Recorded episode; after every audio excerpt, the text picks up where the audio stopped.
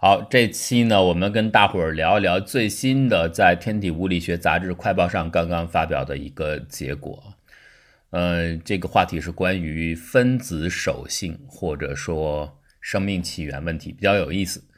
他最新得出的一个结论就是把手性的产生同手性分子，比如说像我们的 RNA、DNA 分子，这都是典型的同手性分子。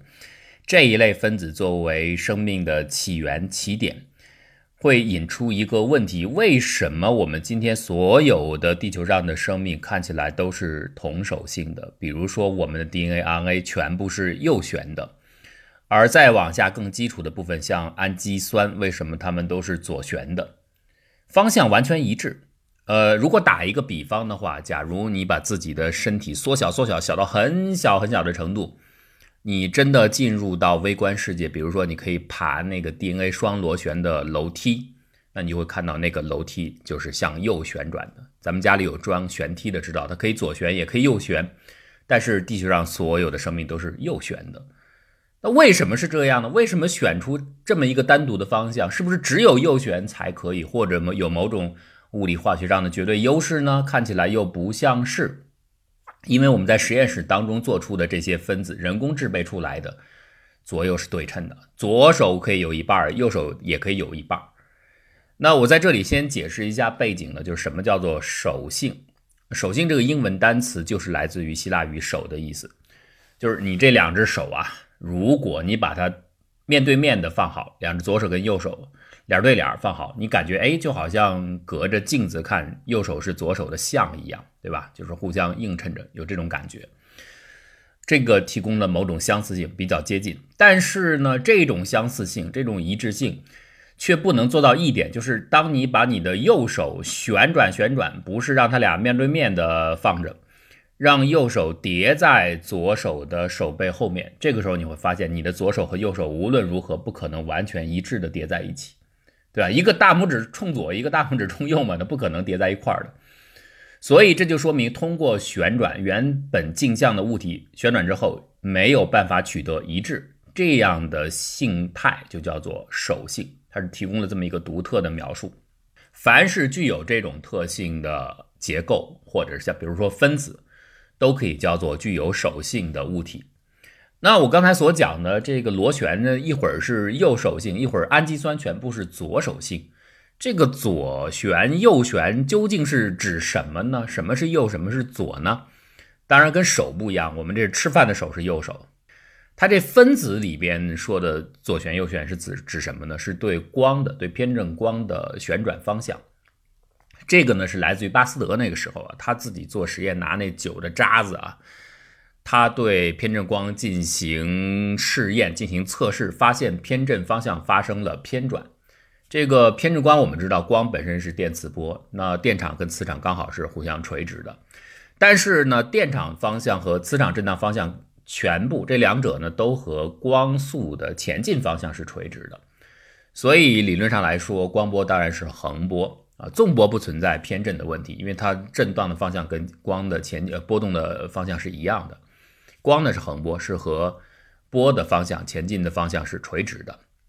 那么磁场一般不不管啊，我们说光波的方向是指这个电波的方向。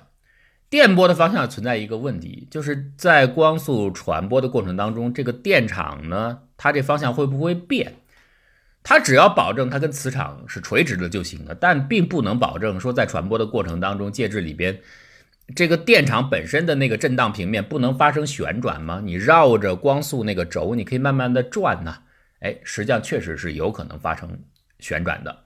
如果你把自己的视线对准光源的来向的时候，以这个方向来记，你会发现这光往右转了，慢慢的转动，这就是右旋。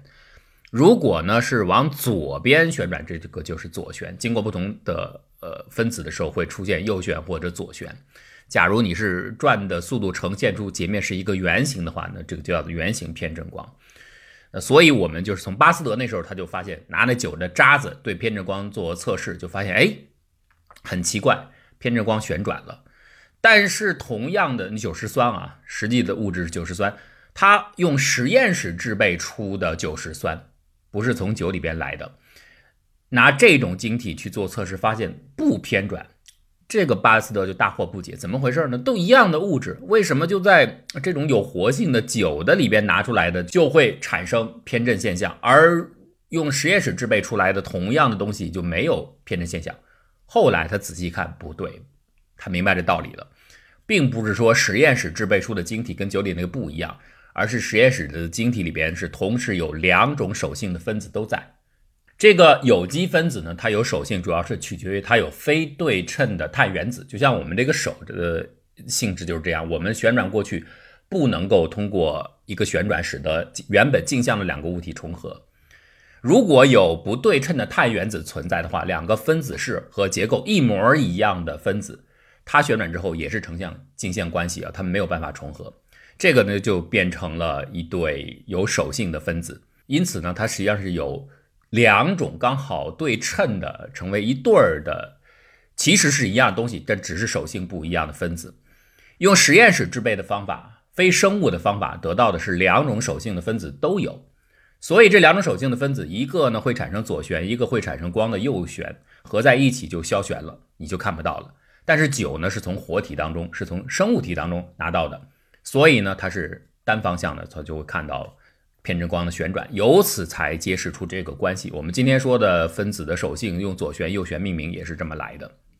好，接下来就有一个问题：为什么会出现我们上面所说的，你变小以后进入到 DNA、RNA 当中，你会发现那链儿全部是右旋的，甚至这个链儿更下面的组成单位，比如蛋白质的组成单位氨基酸，为什么基本上都是左旋的？到底是怎么会出现这么一致的现象？本来是左右两者是对称的嘛？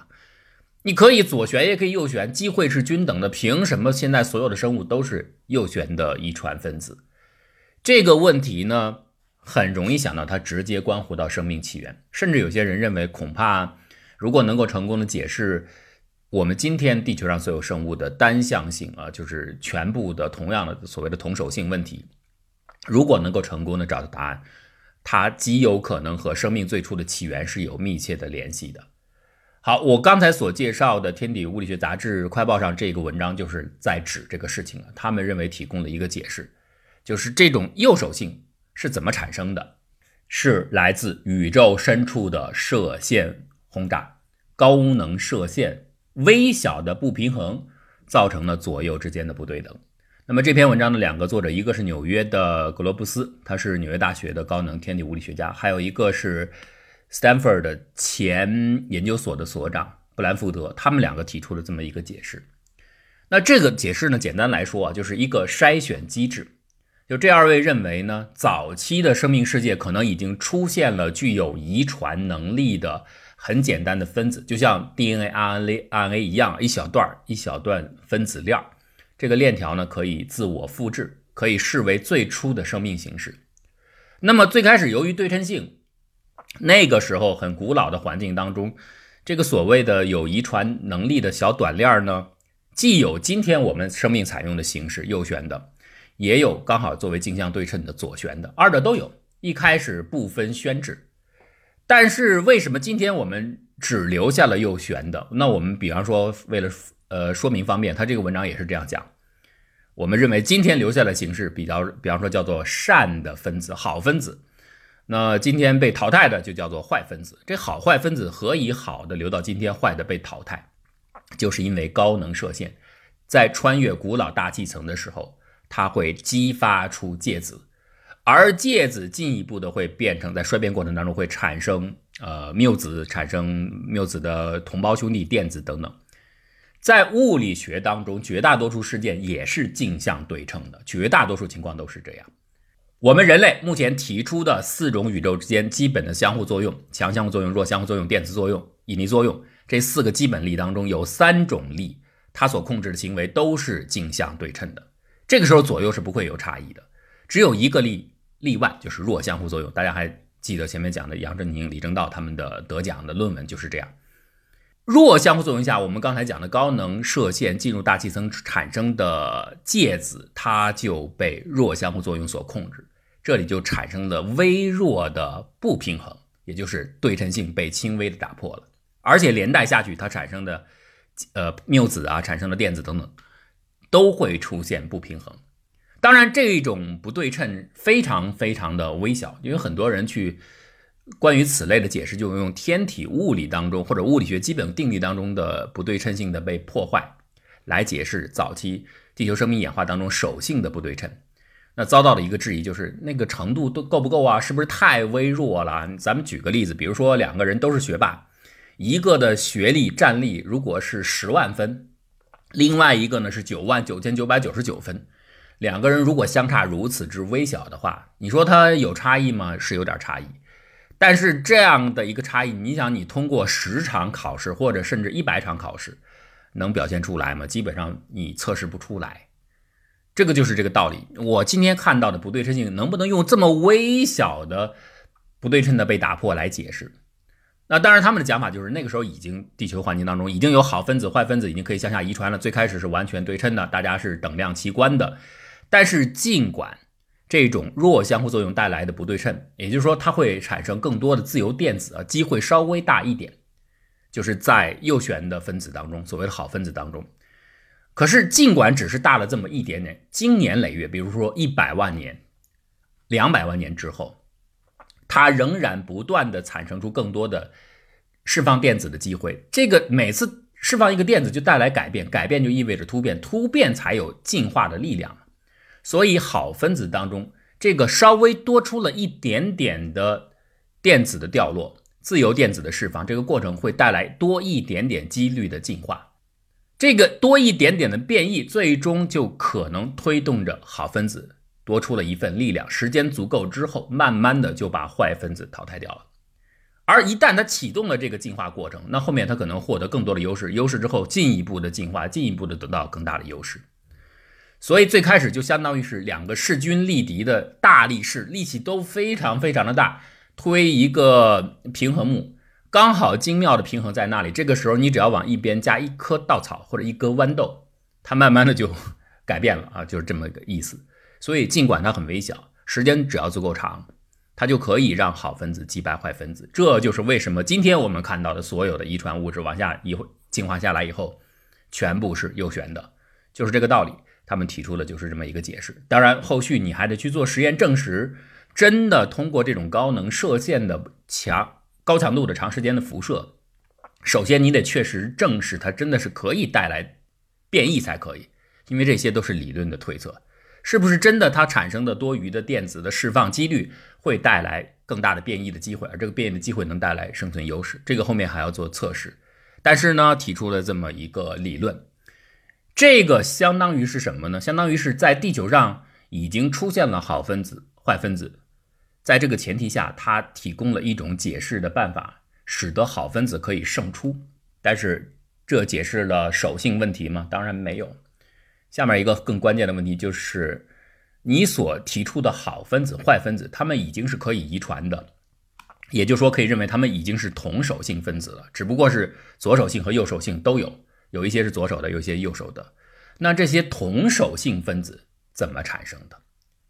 哎，你不是一个可以有遗传功能的链条吗？你这个链条是由很多很多个基本单位，比方说核苷酸来组成的。如果你是蛋白质的话，就是由氨基酸来组成的。那你下面有建筑材料，就是这个稍微小一点的部件。这些部件它同样也分左手性、右手性。而在原始的化学环境当中，如果我们认为没有什么奇奇怪怪的、更个个性的解释的话，原始的化学池当中。这些材料它也是左右均匀分布的，那你怎么就能产生一个同样全部是用右手材料组成的一个右手链呢？又或者说你怎么就能够产生一个全部由左手性质的建筑材料组成的左手链？那为什么它不能左右混合在一起呢？怎么把它掰开呢？因为大家是混在一起的嘛，左右都有嘛。你无非说这个链子可能这个多一点，那个少一点，这有可能，因为有一些随机的波动。但是你怎么会做到一个链条全部是右手材料，或者是全部是左手材料呢？这个前提你总得解释。这就是手性问题啊，其实是两个问题。刚才我们所说的这篇文章，就是格罗布斯和 Blanford 他们提出的文章是解释的，如果同手性已经基本出现之后，为什么左手会输给右手？他解释的是这是第二个问题。那第一步就是同手性怎么产生的，这个还需要再解释。关于同手性，就牵扯到像氨基酸等等这些最基本的材料，呃，更小规模的分子团，它们是怎么出现手性的？历来呢，对于这种对称性的打破，有两类大的解释。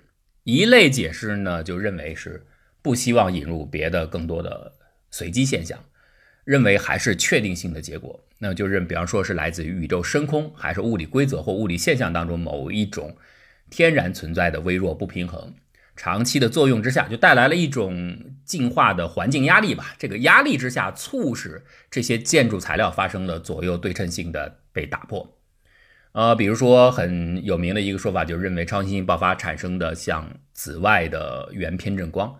这圆形偏振光呢，那我们前面讲了，你想想这个道理啊，既然光线照的偏振光照到带有手性的分子上，它会出现右旋或者是左旋。那反过来。与这个分子可以影响光的行为相反，那光也能影响分子，也就是它会一个圆形偏振光照到右旋分子或左左旋分子上，会引起的结果想必是不同的。这个不同可能很微小，但是这个微小的改变或许会积累，造就出左旋分子、右旋分子的数量不再是均衡的，不再是实验室环境当中一模一样，一半对一半的情形。你比如说，像偏振光，我们做过测试，大概以它来照射的话，氨基酸会出现非常微弱的浓度的改变。当然，这个落差是很小的，小到很多人认为你用这样的一个方式直接解释我们今天形成世界所需的这个巨大的落差，几乎所有的氨基酸全部是左手性的，这个解释不了，幅度上完全对不起来。但是没关系，有人马上补充了，我们要的这个落差只是起始的种子。后面第二步呢，可能还有一个放大的机制。至于这个放大的机制何在，那有各种各样的说法。比如说，有人做过很简单一个，他拿了一个特定的氨基酸啊，做成溶液，把这个溶液蒸发结晶，结晶之后把晶体拿走，剩下的溶液你再去检测，一开始初始溶液，右手比左手只多了大概百分之一，但是经过结晶把晶体拿走之后，你再去看剩下溶液当中左右手的比例相差达到百分之二十多，快是百分之三十。如果再重复、再结晶，把剩余当中再拿走滤过滤一次的话，双方的差距来到百分之差不多九十多对百分不到百分之十，这差距一下拉大了。这当然是一个纯粹的实验，真实环境当中不可能有单种的氨基酸的溶液。可是它证明了这么一个可能性，就是通过某种自然的循环机制，初始的百分之一的微小不平衡是可以被放大的。那这放大就足够了，那就有可能会出现。这样一个很合理的猜想，就是最最开始的时候，不管是由于我们刚才所说的宇宙天体当中的某些像原偏振光辐射带来的一些微小的影响，对吧？这个我们也有一个旁证，就是我们检测到的掉到地球上的陨石上面的氨基酸，就明显右手和左手不一样，左手的要多。到目前为止，没有发现右手氨基酸比左手还多的，没有发现这样的陨石。一般就是大概我们现在看到就是差不多多出百分之二十到百分之三十多，这个左手氨基酸比右手呈现出一个明显的优势，这就是一个证明。你看陨石，你总不会认为有什么人工造假或者是人为的选择的问题，自然环境当中它就会出现这样一个浓度落差。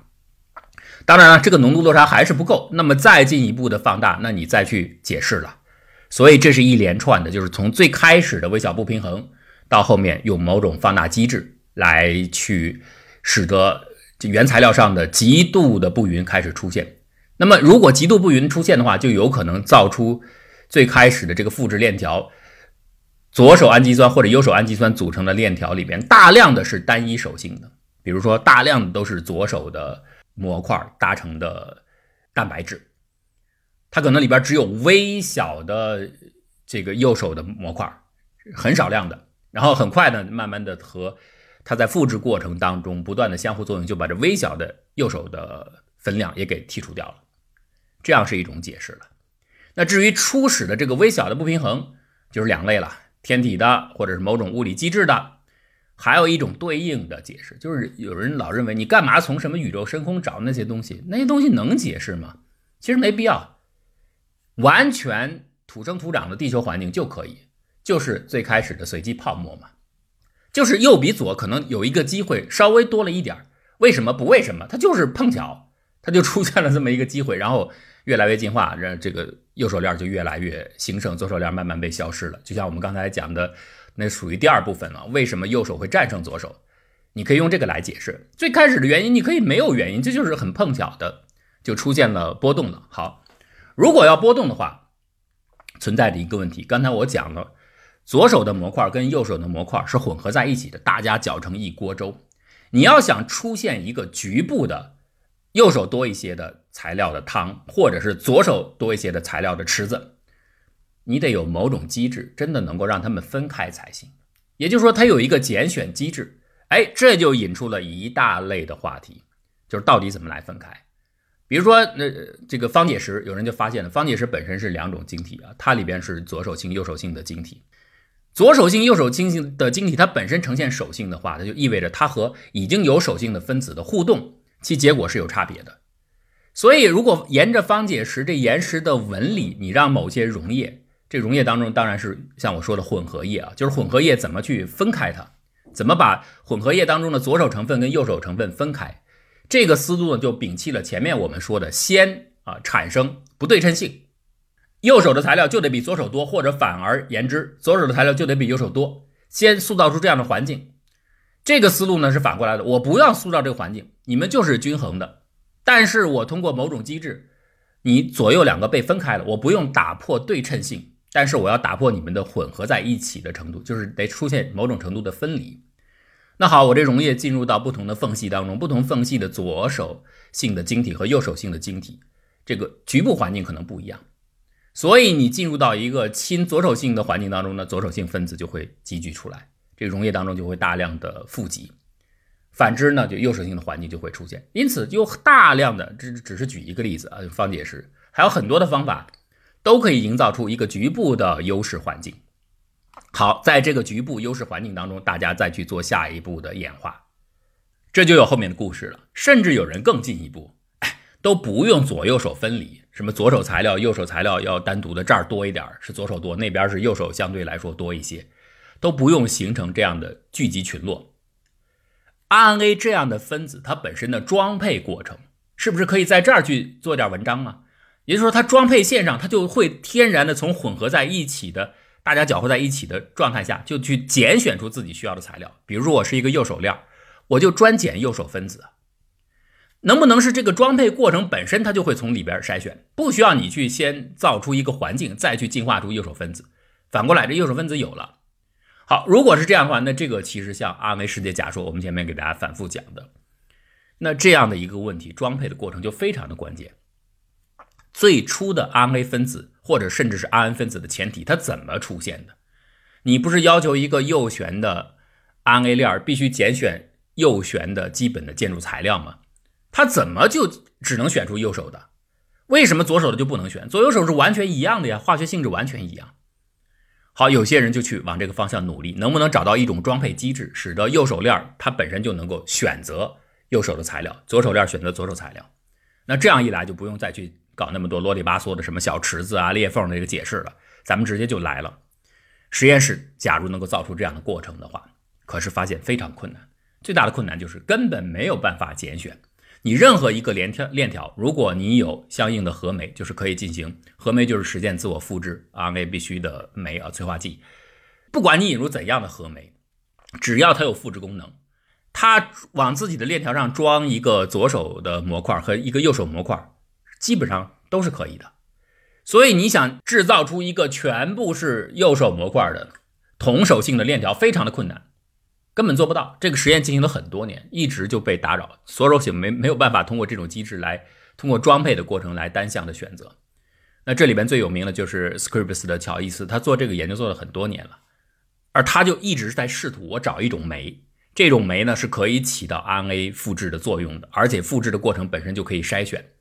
我就单选择单同手性的模块加入到我的复制过程，可是始终找不到啊！不光是他们呢，很多组都在做。因为如果做成了，那这个事情就解决了。好，做不成怎么办？难度降低吧。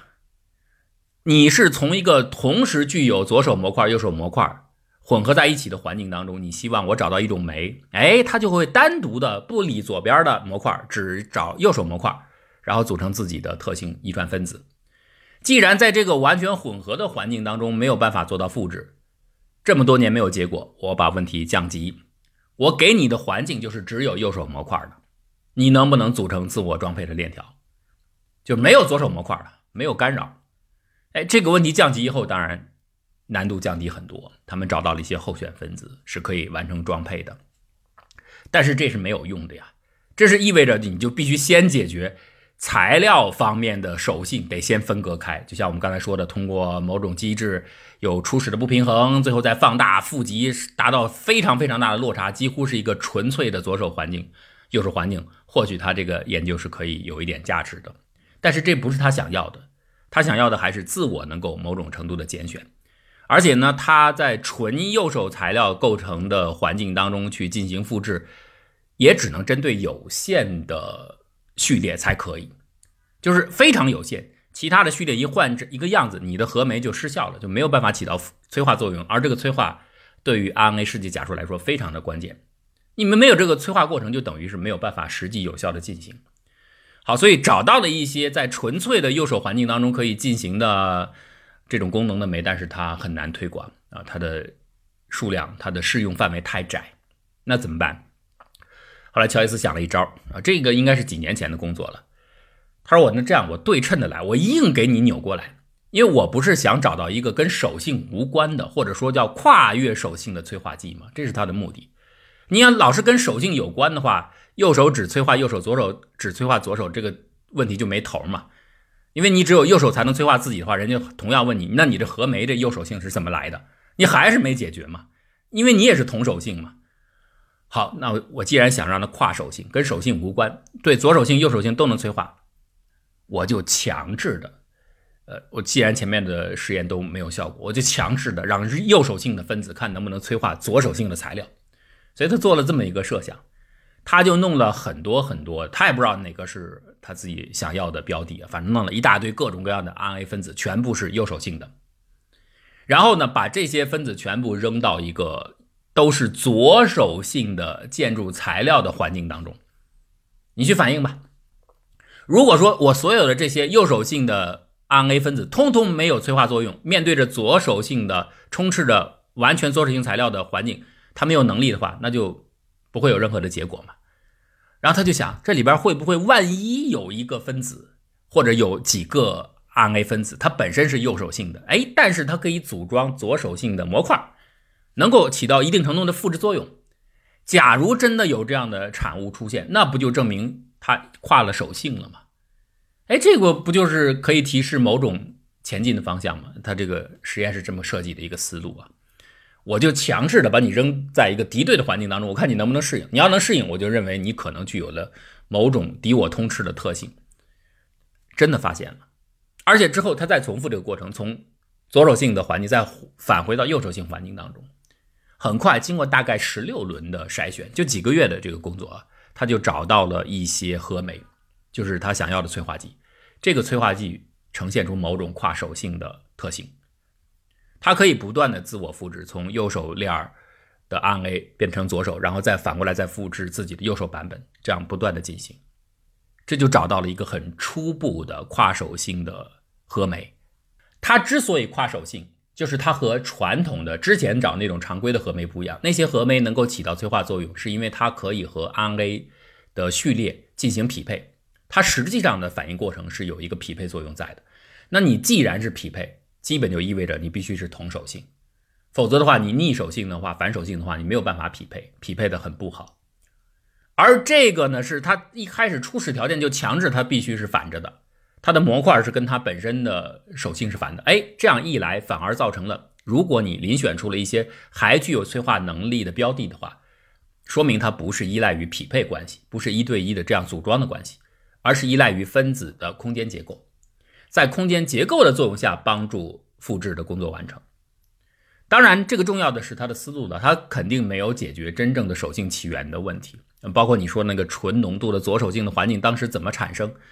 几乎没有人相信他这个工作本身就直接可以翻译为早期的生命演化的某种起源阶段，但是只是说我们突然意识到，哦，原来不要依赖于手性，仅仅通过空间形状就可以起到某种催化作用，这个事情的启发意义是巨大的。